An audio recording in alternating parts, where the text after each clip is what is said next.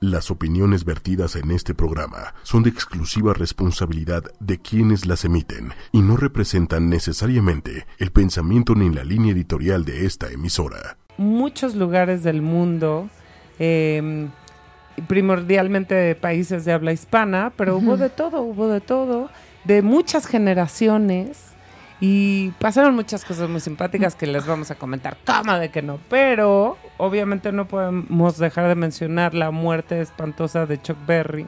Bueno, espantosa no tanto, porque ya fue porque ya era grande, ¿no? Ah, bueno, 90 yo decía espantosa porque es, es feo que no esté en el mundo, no Horrible. digo que le pasó algo horrible, no es lo mismo. Pero bueno, siempre es una tragedia, ya dijimos que no queremos seguir perdiendo músicos y menos rockeros, pero pues la, así es esto de la vida y la muerte, ¿no? Sí, no, y curiosamente el, el programa pasado estábamos hablando de esto, ¿no? Hablamos de. Chuck Berry, hablamos de Little Richard y comentábamos que, incluso decíamos que qué curioso que la primera generación del rock siguieran vivos muchos de ellos, ¿no? Como Chuck Berry, dimos de ejemplo, este, Little Richard, Jerry Lee Lewis, que también sigue vivo, y decíamos que, bueno, ellos son los primeros, los primeros rockeros, ¿no? Los que inventaron y acuñaron, no, no los que inventaron, pero a los que se les dio digamos, el término de rock and roll a lo que hacían, que primero se llamaba Rhythm and Blues y luego cambió a rock and roll por algún locutor de, de- de una estación de radio neoyorquina que le apodó rock and roll. Así, así que- fue. Sí, Ahora. sí, bueno, es que es blues rápido en realidad. El Ah. círculo de armónico es el mismo círculo del blues, pero en vez de tocarlo este, de manera eh, Lenta. lenta y atresilla, lo tocan en- de manera binaria rápida.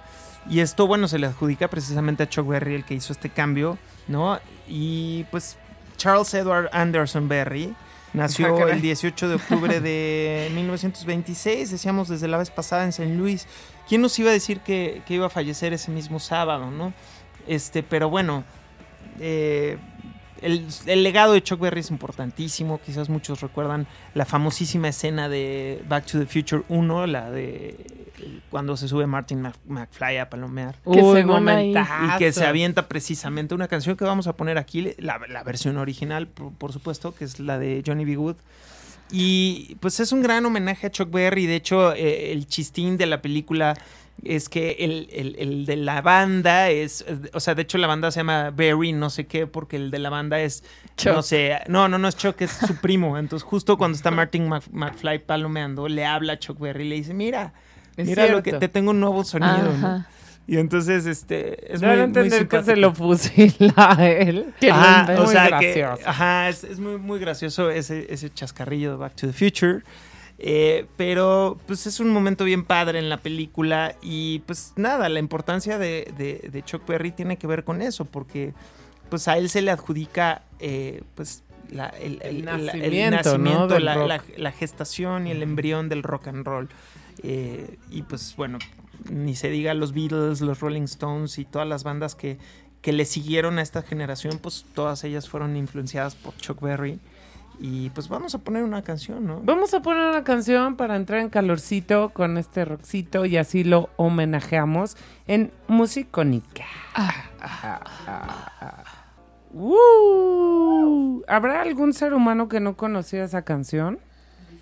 Difícilmente. Ay, no, ya Lili. Está molestándonos Lili Musi. Que es como la...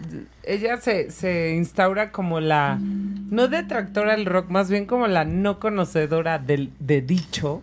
Pero pues no le creo mucho, no le creo mucho. Al rato le vamos a hacer una entrevista a ver si es cierto. Sí, pues es una canción que además estaba en muchas películas, ¿no? O sea, no solo en Back to the Future, sino la hemos visto muchísimas veces. ¿no? Es como la, la de I Got You Under My Pues- Skin o New York, New York. Son de esas canciones que aparecen en una cantidad de soundtracks impresionantes. Impresionante. ¿No? Sí, y, y bueno, pues es el soundtrack de la vida de muchísima gente, porque ¿en qué año Sí. habrá salido esto? ¿En los 50? 50 mediados de los 50, sí. Sí, Son de esas canciones que siguen sonando, entonces sigue siendo parte de, de- de eso, de la vida de mucha gente, ¿no? Sí, Sí. aparte de, de Chuck Berry, aparte de compositor, fue un guitarrista bastante influyente y tenía una manera muy peculiar de tocar la guitarra, se agachaba y hacía como sus pasitos que luego ya le fusilarían personas como Angus Young de ACDC, ¿no? O sea, esa, Ah, esa claro. patadita y todo eso es muy de más bien es de Chuck Berry, de- después ahí por ahí Keith Richards haría el reguilete que también hacía Chuck Berry y que luego Y ya llevaría al extremo Pete Townsend, ¿no? De, de darle un, un movimiento circular a todo el brazo, ¿no? Para darle a las, a las cuerdas. Y pues es, es un guitarrista con mu- muchísima personalidad y del que vienen muchísimos otros, ¿no? Está considerado como el sexto mejor guitarrista de todos los tiempos por el- la revista Rolling Stone. Pues sí, El Pues- sexto. pues tenía que estar ahí, tenía que estar. ¿Quién por es el cuestión- primero según esa revista? No sé, pero también está considerado el quinto mejor intérprete. Nada más superado por los Beatles, Bob Dylan, Elvis Presley y Rolling Stones. Mira, qué interesante. Mm, Está interesante, está difícil, ¿no? De, Está difícil, son muchas. Y, y también él ha influenciado a muchos de los que están en Es que claro, exacto, esa es una gran reflexión. ¿Qué tanto los demás están influenciados por él, no? Claro. Eh, cada uno en su estilo. Pero bueno, lo, lo recordamos, lo homenajeamos y pues agradecemos que haya puesto su granote de arena para lo que es hoy la música del rock contemporáneo. Y hablando de esto, hablando de, de bandas que han influenciado muchísimo y han cambiado el curso incluso de la música contemporánea, eh, pues tenemos la noticia de que ayer se celebraron 20 años de la edición del OK Computer, quizá la obra maestra por excelencia de Radiohead y quizá uno de los discos más importantes que ha dado este género del rock. Eso no lo sé, lo podemos me- eh, poner a debate, pero seguro sí, uno de, De los, mejores discos de los 90. ¿Están de acuerdo? Increíble, Sí, no es sí. que el mejor, ¿no? Pues sí. se- Bueno, es subjetivo. Es subjetivo, pero te voy a decir algo, hermana. Dímelo, Sí hay, sí hay datos objetivos con Sí, o sea, a es este que hay disco. discos que son parteaguas. ¿no? Sí, este O fue sea, parteaguas. O sea, sí es el equivalente a lo que fue el Dark Side of the Moon en los 70s Ujú. y el equivalente a lo que fue en su momento el Sgt. Peppers en los 60s, ¿no? Yo estoy completamente segura de ello. Sí, o y sea, justo más allá de mi fanatismo. Si estuvo el Sgt. Peppers en los 60, el Dark Side of the Moon en los 70 y en los 90 fue lo que Computer, ¿cuál fue el de los 80? Qué interesante pregunta. Yo a lo largo de digo. a lo largo del tiempo de reflexionar y pensar en esta pregunta llegué a la siguiente conclusión. ¿Cuál? Ya si te basas en lo en lo que influyó el disco, no tanto si fue hitero o no, sí que además fue hiterísimo y todo, pero ¿La música disco, dices? no, el, El disco, disco. del que voy a hablar. Ah, Este, ya. Yo dije, Dos fue puntos. eh, el Joshua Tree. Yo creo que ese fue el disco, eh, la obra maestra de los 80, porque eh, tiene como lo mismo que, que- que tiene el OK Computer, en el sentido de que a partir de ahí pues, se definió un sonido. Y pues mucha gente empezó a tocar con ese sonido de guitarra, tratando de emular a Diech, etcétera. Sin es- contar que todas las canciones prácticamente fueron sencillos de ese disco, ¿no? Sí, muy impresionante. Entonces, digo, a lo mejor no es un disco, digo, a mí me parece maravilloso, pero a lo mejor no es un disco que alcance los niveles de conceptuales y estéticos del Dark Side of the Moon o del OK Computer, pero creo que sí es el disco más importante de los 80s en el rock, rock pop. Y de la primera década de los 2000 Ahí también está Ah, muy también interesante gap la, bastante- la pregunta, ¿no? Híjole, mano. Yo creo que a nivel eh, eh, influencia, pues quizá el, el Room on Fi- of Fire de... Room on Fire, quise decir, de los Strokes. Podría ser. No sé, no sé, no sé. Uy, pero es súper débil si lo comparas con lo que acabamos de No, mencionar. pues, o sea, históricamente, conceptualmente, o sea, ya ponerlo a- al nivel de, del Sgt. Peppers, del Dark Side of the Moon, del Joshua Tree, del OK Computer. No, no, no, no, no. hay- Más no, bien no. estamos hablando No ya al lugar, de que no al lugar. del 2000 al 2010 estuvo pues un poco flojo, ¿no? Digamos en este sentido, o más bien ya se había hecho demasiado y ya no había mucho que... Sí, bueno, fíjate, este es un buen momento para invitar a la gente que nos está escuchando a Sí. que comparta sus opiniones. ¿Ustedes cuál creen que fue el disco que más influenció y el que fue parteaguas? En- Innovador, conceptual, etcétera, ¿no? Exacto, bien ejecutado, con un sonido específico, ¿no? Yo sé cuál es De el los de esta 80 década. y de los 2000. Yo sé cuál es el del 2010 al 2020. Dinos, hermano. El último de Tame Impala. Yo también estaba pensando que Tame Impala. Ese disco es, Es- un es parteaguas. una maravilla. Pero es innovador. no, es fantástico, es es- fantástico. eh, van a ver que el tiempo me va a dar la razón. Yo Ese va a ser el equivalente al OK Computer de esta década. El Currents. Ajá. Yo ¿Tú dices Currents? Ah, Es porque. Lucidity también, eh, bueno, se llama Lucidity. No, me refiero al sí. último, al, al último que Sí, editaron. Currents. Let it happen, let it happen. Exacto. Ahora, eh, ¿tú Ahora creo que hay un incluyes la gap. primera eta- eh, este, década ¿Cuál? de los 2000 No, es por décadas, 2000 a Ah, 2010. ¿qué dijiste los últimos 20 años? No, ¿Qué- No. dije 10. Ah, disco... No, y hasta dije del Pam. 2010 al 2020. Más bien eso. pues. Ah, eso, eso. O sea que no hemos llegado al 2020, pero creo- dudo mucho que de, de aquí al 2020 alguien rebase la calidad estética, el concepto y lo innovador y, lo influ- y, y- y- y la, y la influencia que ha generado y que está generando ahora en las nuevas generaciones el disco de Tame Impala. Es verdad. Increíble. Pero a ver, volviendo Entonces un el gap, poquito... el gap está en de 2000 a 2010. Díganos qué disco tiene ese nivel. Por favor, díganos, porque de verdad que no, no nos acordamos. Ujú. Ay, ahorita que está sonando algo de Jack White, ¿no será algo de, de White Stripes? Puede No, ser, bueno, el sonido del, del bajo y con pedalera. Dice nada más, o sea, bajo y guitarra. Digo, ¿qué estoy diciendo? Bajo y batería. Hermana, deja de tomar. ¿De Guitarra y batería, ¿no? No. Ah, quién hablas? ¿de qué estoy diciendo? Ya, a ver, habla. Bueno, ya, es que, hijo mano, deja el chupe, hombre. Ah, verdad. Oigan, no, No, pero, pero yo quiero retomar el tema de OK Computer. ¿Por qué creemos, o sea, porque hay gente que quizá diga, ah, bueno, sí, todo el mundo habla de ese disco, ya se sabe que es un discazo, pero a nivel eh, musical, técnico y estético, ¿por qué creemos que realmente es un discazo? ¿No? Porque obviamente en los 90 hubo un boom espectacular a nivel rock y a nivel sonido. También, bueno, no podemos soslayar que fue el movimiento del grunge, Sí. ¿no? O sea, estamos hablando de que Radiohead vivió en la misma época que Nirvana y Pearl Jam, ¿no? Son bandas muy, muy Y el año eh, donde... emblemáticas, y, ¿no? y justo el disco sale en un año crucial, que es el 97, que es el año en donde ya los proyectos eh, prefabricados de pop, ¿no? O, no- o- o no prefabricados, pero los proyectos sumamente comerciales como NSYNC, Backstreet Boys, Spice Girls, Britney Spears y Christina Aguilera tocan ya eh, la cúspide de todos los charts, de todos los billboards, de todas las listas. Incluso acaparan eh, los espacios que estaban antes ocupados por el rock, que pues bueno, el mejor ejemplo es MTV, ¿no?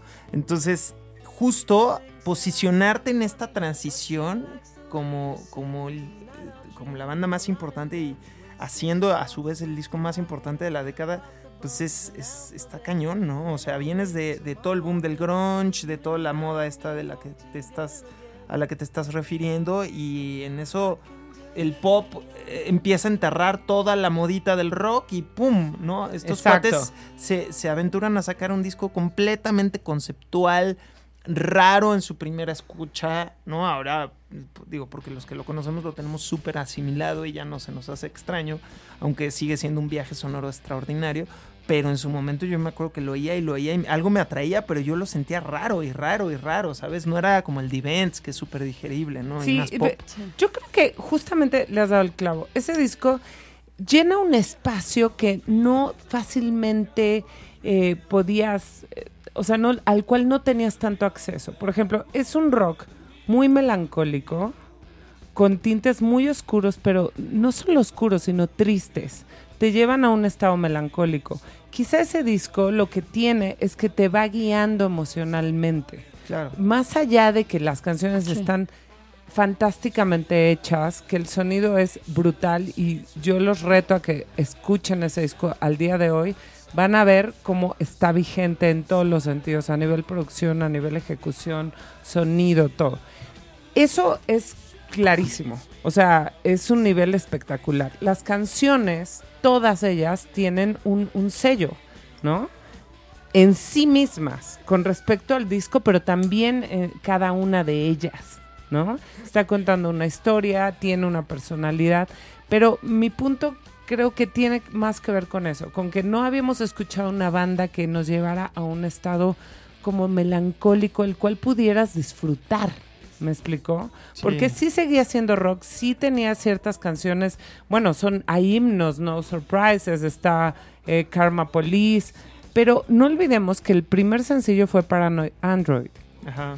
que estaba acompañado por un video de animación muy oscuro, ¿o no? O sea, con, con de pronto momentos muy densos, un poco agresivos visualmente.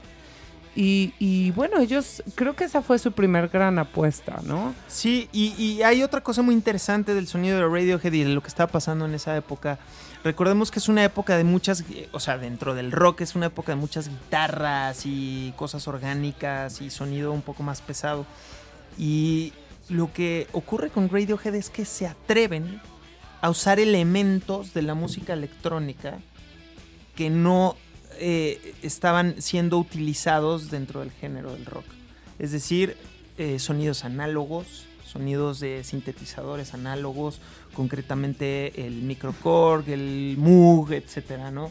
Y empiezan a usar arpegiadores dentro de un contexto completamente orgánico, porque, bueno, y, y- y- y, pues eh, te digo, estos instrumentos estaban más como enfocados en, en- en otro género, más como, por ejemplo, de Pitch Mode, o incluso, bueno, ya de plano, pues lo electrónico, ¿no? Pero es interesante el sincretismo sonoro que se da porque hay muchas guitarras acústicas, las baterías son completamente orgánicas, Completamente. procesadas, sí, pero muy suenan al final de cuentas muy a orgánicas. bataca de palo, sí, Ajá. sí. Este, el bajo, bueno, también muy procesado, pero hay un bajista humano detrás, ¿no? Exacto. Y de pronto empiezas a oír estos arpegiadores y estos sonidos etéreos, estos sonidos espaciales que no escuchábamos, este sincretismo desde los 70s con Pink Floyd, y con todo este tipo sí, de bandas lado, progresivas, ¿no? Por eso también los medios les apodaban Punk Floyd, ¿no? Por- porque hacían, de alguna manera, aunque no, no a nivel composición, pero recordaban un poco a Pink Floyd en ese sentido, ¿no? En, en el arriesgue sonoro y en, en el, en, el, en el uso de los sonidos análogos y de sintetizadores, que por cierto aquí en México, bueno, en, en Argentina el maestro Cerati ya también lo, lo empezaba a hacer, ¿no? En el disco de Sueño Estéreo. Hay mucho Y de esta mezcla de la que estoy hablando, sí, co- completamente. Y eh, en México, Zoé, precisamente. Es verdad. Mientras tocaban en la Iguana Azul ante 30 espectadores, 20, incluso León riéndose porque decía que era el ensayo eh, de. Pues ya me acuerdo que Chucho, el gran tecladista que tiene hasta la fecha este- esta agrupación mexicana importantísima, ya usaba este tipo de sintetizadores, ¿no? Análogos y setenteros.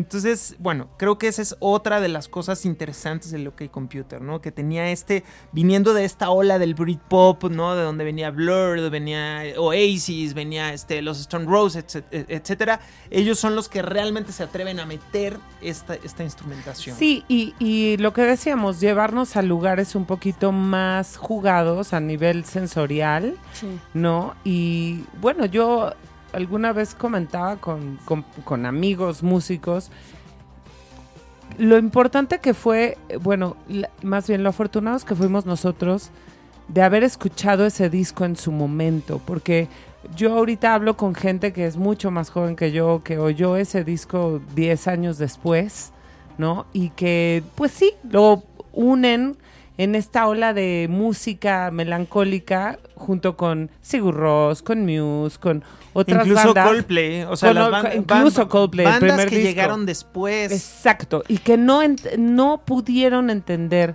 No lo importante que fue ese momento de que no había nada parecido, no había nada igual y de pronto, ¡pum!, un lenguaje completamente diferente que te hacía, o sea, yo les voy a decir esto, yo les confieso, nunca me he metido una droga y menos alucinógena.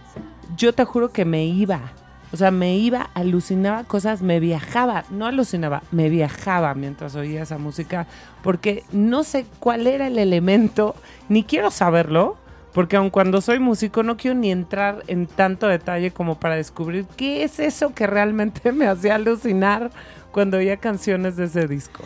Pero por ejemplo, no necesariamente no, porque yo que soy este de otra generación, sí lo no estuve en el momento en el que entró el disco y cambió todo. Qué interesante tu opinión, hermano. Pero Venga. Gracias, gracias. Ay, sí. pero este, pero sí, o sea, probablemente yo escuché Coldplay primero, o sea, probablemente sí, pero cuando yo escuché Radiohead dije, esto es otra cosa. Y, Claro. y sí, sí, sí entendía la importancia. Y sí me viajaba igual, o sea, ¿Verdad aunque que ya, sí? y aunque ya estaban las otras y yo ya las había escuchado y no les estoy quitando mérito, pero para mí sí fue también ese impacto de ¿qué es esto que estoy escuchando? Sí, sí. Entonces no necesariamente no, no fue impactante. Sí te entiendo tu punto. O sea, obviamente si no había nada así, pero yo siento que sigue siendo algo muy innovador, aunque ya haya mil otras cosas. Tienes toda la razón. O sea, tú lo que estás diciendo es que incluso en conjunto con las demás bandas a las cuales este disco influenció, siguen siendo únicos Sí. y, y siguen teniendo como esa, pues esa autoridad, ¿no? Sí. A nivel musical. Y Fa- bueno, al final de cuentas, pues, eh, como todos, los clásicos se quedan ahí, ¿no? O sea, como el Dark Side of the Moon, eh, of the Moon, con los Beatles, como Pink Floyd, o sea, siguen habiendo nuevas generaciones que siguen descubriendo ese tipo de proyectos y, y- y les siguen sorprendiendo como si hubieran vivido en la década de los 70. ¿no? Exacto, tienes razón. Ahora- ¿qué es lo que está diciendo Daniela? Que sí, que son los temas universales, o las grandes ideas, o los grandes, no sé, Shakespeare a mí se me hace actual. bueno, no actual, pero... siempre- Vigente. Sí, Claro, me y- sigo conectando con lo que pasa ahí, porque son las grandes ideas y las grandes cosas. Sí, totalmente. Y aparte, bueno, yo justo uh, con respecto a lo que están diciendo, yo siempre digo que decir que regresamos a los clásicos es de alguna manera es, un- es una contradicción, ¿no? O hasta cierto punto un pleonasmo, porque creo que no regresamos a los clásicos. Son clásicos, más bien contradicción, son clásicos porque nunca se fueron. Sí, más bien. O sea, eh, más- Bach nunca pasó de moda. No. O sea, nunca ha pasado de moda. Nunca la gente ha dejado de escuchar a Bach. Me Exacto. explico. Entonces no es como de, ay, regresaste a las raíces, regresaste a los clásicos. No estoy regresando. Estoy teniendo un contacto con algo que sigue siendo vigente y actual por, por el contenido estético que tiene, que es lo que estás diciendo de, de Shakespeare, ¿no? Sí, no. Ay, Es que no puedo ni hablar Sí, de pensar la en las grandes ideas. Yo creo que vamos a regresar a este tema, pero vamos a escuchar una canción de este fantástico disco OK Computer. ¿Cuál quieren oír, hermanitos? Pues todas Este- son maravillosas. Paranoid Android, ¿no? ¿De plano? Sí, Sí, ahí les va. a ver, va. Paranoid Android de esta majestuosa banda Radiohead. qué No va, magnífico. bueno. ¿Qué les puedo yo decir? Vamos a dejar sonando este disco, ¿por qué no? Sí. Como este, homenaje, ¿no? Muy progresiva, una canción muy progresiva. Y Sí. eso, ¿no? Hablábamos en el programa pasado los riesgos del artista, ¿no? Tomarse el riesgo de, de mandar una canción tan larga como sencillo. Que además en el video no salga la banda, ¿no? Sí, y que como- aún así se haya posicionado en los primeros charts, en los primeros lugares. Es impresionante, ¿no? Y tan diferente a la canción que los colocó en el mundo del mainstream, que, Que es es Creep. Creep. Entonces, verdaderamente un discazo. Podríamos seguir hablando de este disco. Bueno, ahorita estábamos como echándole un ojo a ver qué discos también habían salido ese mismo año. Y bueno, pues había cosas muy diferentes. Quizá lo más arriesgado, el Homogenic de Björk, Sí, el Homogenic de Björk y, Y- también el de Bowie. el de ¿no? Bowie. Donde eh, viene Little Wonder. I'm afraid of Americans. I'm afraid of the world. El Earthing. El Earthing. Earthling. Earthling, perdónennos. Nota, hoy venimos. Oigan, pero eh, aquí la cosa es que, pues, queremos transmitirles esta pasión por no, so- no solo por la banda, sino por el disco. Así que, pues, vayan, escúchenlo. Es un disco para escucharse completo, nada que voy a oír, un- ¿verdad, hermana? Justo es lo que iba a decir. Es que ya no se acostumbra, pero, y ya incluso ya no es tan importante que el disco tenga todo un concepto porque dices, ay, o sea, muchos artistas yo supongo que piensan ni lo van a escuchar de un jalón. Seguramente. Y antes sí, o sea, las canciones de Pink Floyd están conectadas, o sea, ni siquiera es que acabe una, o sea, van de una a otra, es un viaje entero. Tienes razón. Eh, De hecho, este disco OK Computer yo creo que nunca lo he oído en desorden. Sí, yo tampoco. Estoy pensando eso ahorita. Siempre le ponía play y vámonos de aquí. No me molesten, no contesto el teléfono. No, no estoy siendo celular porque no había en ese... Bueno, ya empezaban, pero Pues no teníamos todos, ¿no? no teníamos todos. En fin, otros que están celebrando dos décadas son, bueno, fueron Zoe, son Zoe. Eh, me refiero a, lo hicieron en el Vive Latino, pero bueno, este es su año, ¿no? Su año de celebración. A mí no me salen bien las cuentas, hermano. ¿No? No, ellos cuentan a partir del 97, pero ellos existían desde el 95, no sé si te acuerdas. Pero bueno, ellos quieren celebrarlo ahora. Está bien, son 20 años de carrera, está cañón. Eh, tocaron en el Vive Latino, hermana, tú estuviste ahí Sí. presente, fuiste testigo de ese momento, ¿te gustó? Mucho, mucho. Creo que suenan increíble en vivo. Yo no los había escuchado antes. Exacto. Y no, pues todo increíble. El sonido, un súper gusto, el show increíble. O sea, no, no tengo quejas, la verdad. No, ni el público, porque Nadie. bueno, la gente estaba cantando, coreando. Eh, justo acaban de publicar en Instagram, eh, en la página de, bueno, en su cuenta, que es Zoe The Band, eh, unas fotos hermosas, eh, la verdad es que muy, muy buenas fotos. Que pues tú las ves y te das cuenta del nivel de banda que son, ¿no? Sí. O sea, sí están, se ven impresionantes.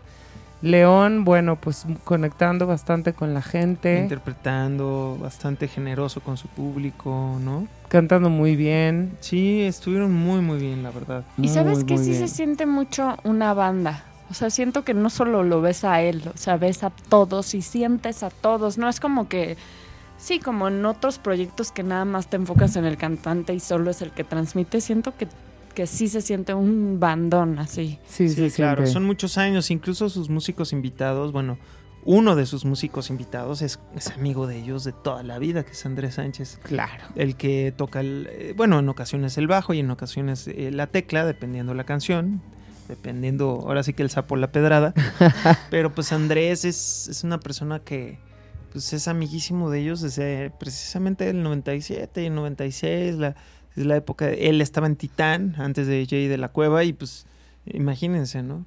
Entonces, sí. este, amigazos, ¿no? Y también, bueno, Pipe Ceballos, que es el percusionista, es muy, muy amigo de ellos. Entonces, aunque tengan dos músicos invitados, tienen esa, ese espíritu de banda aún así. Por Y lo la mismo, comunión, ¿no? Que es lo que a lo que te referías. Y que eso se siente, ¿no? O sea, por ejemplo, bueno, yo lo veo mucho en la actuación, que si tú te quieres lucir y no le das nada al compañero, te ves mal tú, ¿no? Y entonces se ve que tú te quieres lucir y quieres opacar Claro. al otro. Y entonces si le das al otro, se lucen los dos, ¿no? Pero, y siento que en las bandas es así. Y a veces es difícil, a veces no se llevan bien y se van en otros camerinos y ni se hablan y ya estando ahí. Pues siento que eso se siente como la tensión. Y si se siente esa comunión, también es muy padre. Como ver que le, le das al otro y entonces el otro te da y entonces crecen y entonces todo. Sí, son se- un equipo y se Sí. nota, se nota que hay una, ¿no? Una, Sí. Eso, una Una- conexión, ¿no? Un lenguaje común. Sí. Y la gente también lo sabe. Por eso lo disfruto muchísimo. Pasaron cosas muy interesantes y muy bonitas en, el- en este Vive Latino. Yo, bueno, lo disfruté muchísimo. Creo que de las grandes sorpresas, bueno, para mí, con respecto al público, fue Mon Laferte, o Laferte, ¿no? Me queda claro, creo que es Mon Laferte. Sí. Porque ella empezó en el Vive Latino, o sea, ella ya se había presentado por la Carpa Intolerante. Ajá. Y en al- eh, no sé exactamente en qué año, me parece que fue como en 2000... 14 creo. Ajá, 13, 14. Y de ahí la vieron muchos productores, mucha gente se interesó en ella, según lo que leí, y a partir de eso le vinieron muchas ofertas. Fue muy impresionante verla en ese escenario que llenó completamente, con sus canciones, con su interpretación, porque quizá eso es eh, algo que ella tiene muy, muy poderoso, ¿no? La capacidad de interpretar sus propias canciones y cómo el público le contestaba, ¿no? Le- más bien se, se incluía en esa interpretación. Entonces fue, fue muy, muy lindo de ver. Qué bueno que pasa eso. Yo la verdad es que, pues sí aprecio que haya cantautores, ¿no? Sí. Hombres, mujeres, que haya gente que realmente se para a contar la historia como ellos la quieren contar, con los recursos sonoros, letrísticos, vocales, ¿no? Y cuando eso es así, uno se vuelve un poco menos exigente con respecto a la interpretación. eh, me, me refiero a lo técnico perfecto, ¿no? O sea, no Sí. importa que se le salga un gallo, no importa que no dé bien una nota, si la estás viendo que está conectada con su música, ¿no? Claro, pero además, curiosamente, ella es de los pocos casos que es, su nivel de ejecución es casi perfecto, ¿no? Sí. O sea, sí tiene una Sí. técnica impecable. Es muy buena en lo que hace. Digo, habrá los detractores de, de Mon, pues dirán que de pronto es afina, que de pronto eh, se parece a Bjork y que... bla. Caray, desafina, yo nunca, no la oí desafinar. A ver, desafina Todo como cualquier mundo- persona en vivo, por Dios. O sea, entre que te mueves y se te apoyaste un poquito mal porque se te acabó el aire o no te oíste bien. O sea, somos humanos. Sí. Claro. Pero no, o sea, por supuesto es una cantante muy afinada. ¿no? O sea, Sí, pero quizás... como Natalia. Sí, lo que dice es que la gente está conectando con la letra y cómo lo ella está contando la historia y no Sí, tanto sí hay- contando notas eh, bien Exacto, dadas. que si le dio la nota o que si no la dio es lo de menos, hombre. Claro. ¿no? Ella muy bien. ¿Qué otra cosa nos gustó mucho? Bueno, Ilia Kuriaki estuvo muy, muy divertido. Hablando de, de cantantes que no son perfectos, pero que no importa. Porque ellos, bueno, empezaron rapeando, ¿no? Sí, claro. En realidad eso fue lo que hacían en los 90. Eh, y luego ya se dieron a la tarea de hacer canciones más melódicas. De hecho, en el mismo disco de Chaco tienen canciones preciosas Sí. muy melódicas, que bueno, quizá no tienen la voz como de- propiamente un cantante de pop, Ajá. como para llevarlas en la- sobre la perfección, pero bueno, eh, vuelvo a lo mismo, son compositores, son intérpretes y prendieron a la gente como poca como pocas bandas, A ¿no? mí lo que me llamó la atención es que justo, o sea, cantaban unísono casi todo. A mí eso me sorprendió mucho porque aparte tienen casi la misma voz. Y entonces no De hecho, podías sí. distinguir quién era quién. y- son iguales, hermana. Aparte son iguales, o sea, es un fenómeno muy... Porque dices, ay, qué bien está cantando. Ah, no, ah, es el otro. Ah, pero ya se cayó el otro. Ah, no, pero, o sea, cantan igual. Claro. Son iguales, todo es igual. Ya hasta que te aprendes que uno tiene sombrero y el otro Ajá, no. Exacto. Y uno Pero- es más alto Nos que el otro. hicieron un paro con lo del sombrero. No, es que en las pantallas no ves la estatura. Ah, Entonces es así de hora. Claro, yo sí los ubico más, pero entiendo a mi hermana que no los había topado antes. Claro. Sí, dijo hora. ¿Qué más vimos? ¿Qué- Vimos Jarabe de Palo, estuvo Fue precioso. muy emotivo. Muy fuerte porque, bueno, el cantante acaba de anunciar que tiene metástasis. Ajá. Y pues nada, o sea, como que fue un concierto muy emotivo y se veía que estaba dando todo. No se sabe, no creo que sea el último concierto, pero era el primero después de mucho tiempo. Parece que van a hacer otro, otro, una presentación de un disco. Ya anunciaron. Ay, qué bien. Pero sí, él, él se le veía con toda la enfermedad, con mucha energía, mucha, eh, y quizá más que otras bandas, ¿no? Sí. Este, él le estaba dando el todo por el todo. Acabó con la canción del rey, ¿no? Sí, Sí. Que aparte dijo que después de sus quimioterapias iba a un parque y esa era la canción que escuchaba para regresar a su casa, que fue y, y nadie esperábamos que era el rey y de pronto, bueno, pues obviamente todos cantamos con él. Fue un concierto súper bonito. Sí, eh, salió con un ukulele, entonces creíamos que iba a cantar Somewhere Over, Over the Rainbow o Something. y de pronto empezó con Volver y fue muy... Volver. Digo, El rey, hermano. el rey, hombre, pero sigo siendo El el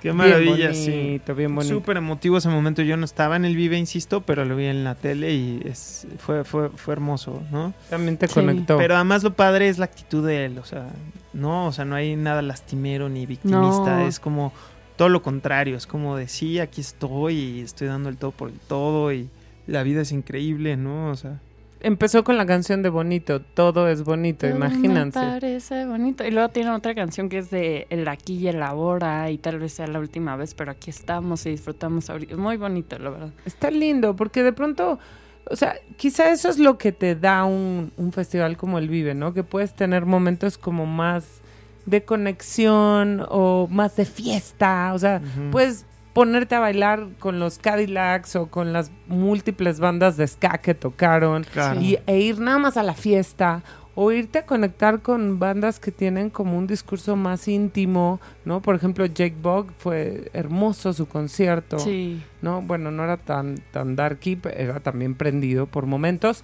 pero bueno, me refiero a que hay de todo un poco. Sí. Y eso es lo padre de los festivales, concretamente de este, ¿no? Sí, o sea, vimos a, bueno, yo vi en, en los close-ups que les hacían a las chavitas llorar con Mon Laferte y Luego ves a gente saltando con los fabulosos y gente cantando a todo pulmón feliz en la euforia total con Zoe o con Hombres G, que también vamos a hablar de eso. Hombres G nos tiene arrobados, ¿no? Porque, bueno, más allá de que mi hermano y yo, pues les vamos a confesar que éramos súper fans en los 80, 90 de dicha banda. Eh, mi hermana, que no los conocía tanto, también percibió la energía tan linda ¿no? que había entre artista y público. Sí, este diálogo hermoso, ¿no? Que se da cuando la gente empieza a cantar las canciones y le transmite la, energía al artista y el artista la devuelve y toda este, esta retroalimentación hermosa, ¿no? Que se da en el diálogo, en el gran diálogo que yo le llamo, Y que son tan, que están tan vigentes, porque yo decía, bueno, lo vi, estuve en vivo en algunas canciones ahí, pues, pero luego lo vi en el en YouTube en las transmisiones de estas que fueron en vivo en su momento y ves a la gente cantando, pero gente de tu edad, hermana, o sea, entre 20 y 30 años, o sea, que realmente no vivieron esas canciones en su momento. Sí, yo no sé, yo ustedes no me pasaron bien el dato, algo así, no, no, es cierto, no es su pero, o sea, yo me sabía como cuatro, ¿no? Pero creo que era la única con junto con mis amigas que no nos sabíamos todas. Que no te sabías todas, pero, O sea, de que daban tres acordes y la gente ya los dejaban seguir con toda la rola y ya sabían perfecto cuál era, cuándo entraban, o sea, no, no, no, no, no. O sea, se mm. las conocían impresionante. La verdad es que hermoso muchísimas canciones. Y les queremos compartir una de, de ellos, ¿no? ¿Cómo, ¿Cuál era la, el ataque? El ataque de las chicas cocodrilo. ¿De qué trata esa, hermano? Bueno, es una canción muy chistosa porque precisamente habla del fenómeno de, de cuando, de la transición, de cuando empiezas ya a tener algo de fama, ¿no? Exacto. entonces empiezan a, a, aparecer pues las fans, ¿no? Y, y de pronto pues eh, como hombre, en vez de dejar, eh, te, conviertes en, el en el casado en vez de, del cazador, ¿no? En las fiestas y así. Ah, con Z. Este, entonces, exacto, con Z. y precisamente en algún momento, no sé si lo vi o lo leí en una entrevista, pero eh, es muy chistoso porque es esa reflexión de, pero pues, ¿qué pasó, no? Nunca hemos sido guapos, este, nunca hemos sido una cosa fuera de lo común y ahora me persiguen por todos lados, me muerden, me jalan, me pellizcan, este, ¿no? Entonces es, muy chistosa porque es muy literal y es súper pegajosa y a la vez adolescente, sincera, pura, sin pretensiones. Eso es algo de que a los hombres G siempre tuvo. O sea, yo me acuerdo que mi papá siempre nos criticó ciertos gustos. O sea, por ejemplo, no sé, si escuchábamos este incluso a mí me cuestionó mucho Guns N' Roses, ¿no? Ah, sí. No, todavía nos cuestiona. Sí, pero eh, me refiero más a cosas como o sea, como de niño, ¿no? Timbiriche, lo A mí me cuestionaba Cepillín. Cepillín, Era horrible. Timbiriche, Flans. Pero fíjate que a los hombres G sí los dejó entrar a, sus bocinas Servin Vega, a sus baffles, perdón. Y a su ¿cómo se llama? Su, tornamesa. su tornamesa porque siempre, o sea, mi papá desde el principio leyó la sinceridad de, de, y la no pretensión de esta banda, que es lo que realmente hace que, que generes una simpatía con ellos pues bastante natural, ¿no? Completamente. Y bueno, mi mamá ni se diga, o sea, ella sí era igual de fan que nosotros. ella sí se sabía todas. las canciones. Ella disfrutaba muchísimo también las películas ahí ochenteras que sacaron. Suéltate el pelo. Claramente eran películas para niños. Bueno, la segunda no, la de Suéltate el pelo no, es un poquito más pervert, pero la primera es una película para niños. O sea, realmente tú ves los cortos que ayer los revisé y es es eso, es como las películas de Parchís, o sea, son para niños, pum. ¿no? Claro, claro. Entonces, digo, ellos tampoco están tan lejos de, de la adolescencia, tenían 22, 23 años, ahora tienen 54 y pues se llevaron una grata sorpresa en el Foro Sol al ver a todas esas almas, esas generaciones que crecieron escuchando sus canciones, así como tú y yo de niños, que coreaban letra por letra, palabra por palabra y que pues bueno, yo no estuve ahí, pero lo vi en la televisión por tercera vez, lo vuelvo a decir. Y a través de la televisión era impresionante, ya me imagino haber estado ahí. ¿no? No, Yo estaba sí. llenísimo. Estaba completamente lleno y, e insisto, las canciones las cantábamos todas. O sea, incluso Marta tiene un marcapasos. Eso fue lo más impresionante, cómo Sí. empezó. Taca, taca, taca, taca, tam. Y toda la gente. Y, y los dejaban, les dejaban el verso entero Sí, solos. muy lindo. Es que esa es la generosidad que debe de haber en un, en un concierto así de grande, de- así de masivo. Y tienen esa también ese agradecimiento con el pueblo mexicano, ¿no? Tanto ellos como Jarabe de Palo. Muchas bandas que yo vi. A los enanitos no los vi. Pero supongo que también los Cadillacs, bueno, ¿qué serían sin México? Sí. ¿Qué Claro. serían de, de ellos sin este país que pues los ha mantenido también, ¿no? Entonces, pues muy, muy padre, un, un vive muy lleno de muchas cosas, porque también está como esta carpa que, que ha llevado ya por dos años consecutivos a estando peros. Ah, Entonces también está ofreciendo esta opción de, de, de la comedia y del humor y de pasártela bien y ya me aburrí o entre bandas voy a, a ver a un buen comediante y me río. Hay una parte, la, la ambulante, carpa ambulante, creo que se llama escenario ambulante, que es donde están proyectando algunos documentales eh, y está aislada, está lo más lejos de todos los eh, escenarios. Entonces te puedes ir a echar, está techado, no oyes nada y creo que transmitieron, eh, eh, proyectaron el documental de Zoe. Entonces, bueno, hay muchas opciones. Hicieron también un espacio que se llama el Parque para Niños. Entonces hay muchos juegos y pueden subirse los chamacos y los papás están ahí. La verdad es que fue una fiesta. Sí. Qué padre. El sol salió, lo cual estuvo increíble. Sí, qué, padre, increíble. porque además toda la semana había estado como súper frío y nublado y lluvioso y medio gris.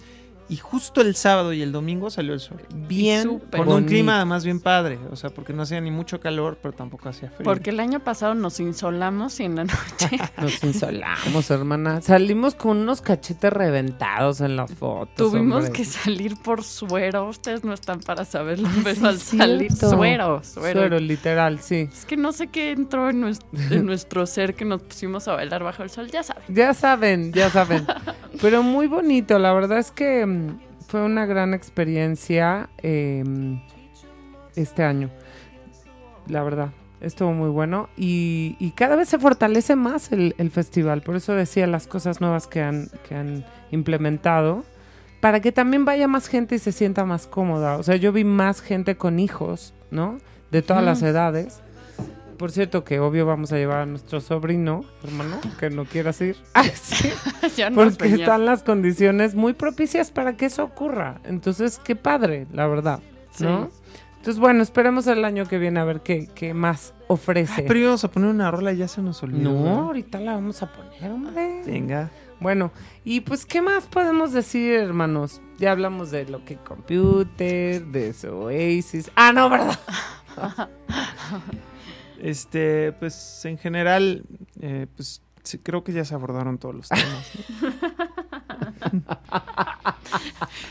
Ya abordamos todos los temas del día de hoy. A ver, Este, eh, ponte la de hombres G y ahorita comentamos. y ahorita nos venimos a despedir. Eh. Sí, Tienes razón. sí, sí, sí. Entonces, ahí les va el ataque de las chicas Cocodrile. Hombres que. Cábense la letra. Total- Totalmente lo que acaba de decir Juan Moreno aquí a mi lado. Servidor. Es que es cierto, lo que más nos gustaba justamente era que el tipo salía con un desparpajo a cantar completamente serio sus canciones con chistín. Ah, caray, ¿qué se está poniendo? ah, tex, tex. Pero es Está que bien, vamos a ver. Eso es como en la comedia, si te ríes de tu propio chiste ya no es chistoso, para ti es serio. Tú no es- Exacto. tú es- él sí dice, oye, pero yo no soy guapo, ¿qué les pasa? ¿no? Y ya Exacto, tú bien te ríes. enojado porque Yo la verdad no me encuentro tan guapo. O sea, dices, ¡qué joya! ¡Punto! Sí, siempre tenían una cara de seriedad, sobre todo Siempre. él, que, que eso es lo que contrastaba con este tipo de letras, ¿no? Que, que- y, lo, y lo que lo hace todavía más simpático, por lo que Ajá. dice Daniela, ¿no? Exactamente. No, Sí. la verdad, una joya. O sea, porque además tenían grandes melodías. O sea, no sé si ya me estoy oyendo muy fan, pero muy buena banda. O sea, muy buena. Por algo están, o sea, llegaron nuevamente a este país y los recibieron como los recibieron. Así que bueno. Pues hermanos, eso es todo por hoy, ¿no? Sí. ¿Qué opinas? Y bueno, hab- eh, hablábamos, ¿no? Que esa canción se trata no tanto de las fans, sino de las groupies, ¿no? O sea, como de, ¿no? Esta, esta situación en donde de pronto, insisto, te ves como acosado por el género opuesto o incluso por el mismo género, Ajá. pero de una manera que pues nunca habías vivido, ¿no? Y esta misma reflexión la hace el señor Francisco Guidobro, compositor de, de Fobia, en su primer disco también, solo que con un humor un poquito más ácido. Eh, la canción se llama Las Moscas. Y es exactamente la misma temática. ¿Qué, Oye, hermano? pero si fue en el primer disco, ¿cómo? ¿Ya eran famosos antes de sacar el Es que sí, lo que pasa es que las bandas de aquella época disco? Ajá. primero generaban un fanbase, así como ahora las disqueras Mm. voltean a ver a los que tienen muchísimos followers o muchísimos views en, en YouTube. Antes el indicador para, para firmar a una banda era aquella que pues dejaba gente fuera en los venues, que ya no Mm. pasa. Pero pues Fobia tocaba y abarrotaba Rocotitlán, Rockstock, etcétera. Entonces ya eran bandas que ya tenían fanbase antes de sacar su primer disco. Es una gran pregunta la de mi hermana, ¿eh? Sí. Porque para ti, para mí, eso está dado por hecho. Sí, claro. Pero Pero, es muy buena pregunta, Sí, porque claro. además, acuérdate que hay fans antes de sacar también su primer disco, pues, o sea, las, las vueltas daban, o sea, las colas daban la vuelta a la manzana cuando tocaban en Rocotitlán dos o tres días seguidos, incluso se quedaba gente afuera. Quedaba Y gente todavía afuera. no tenían el primer disco fuera. No.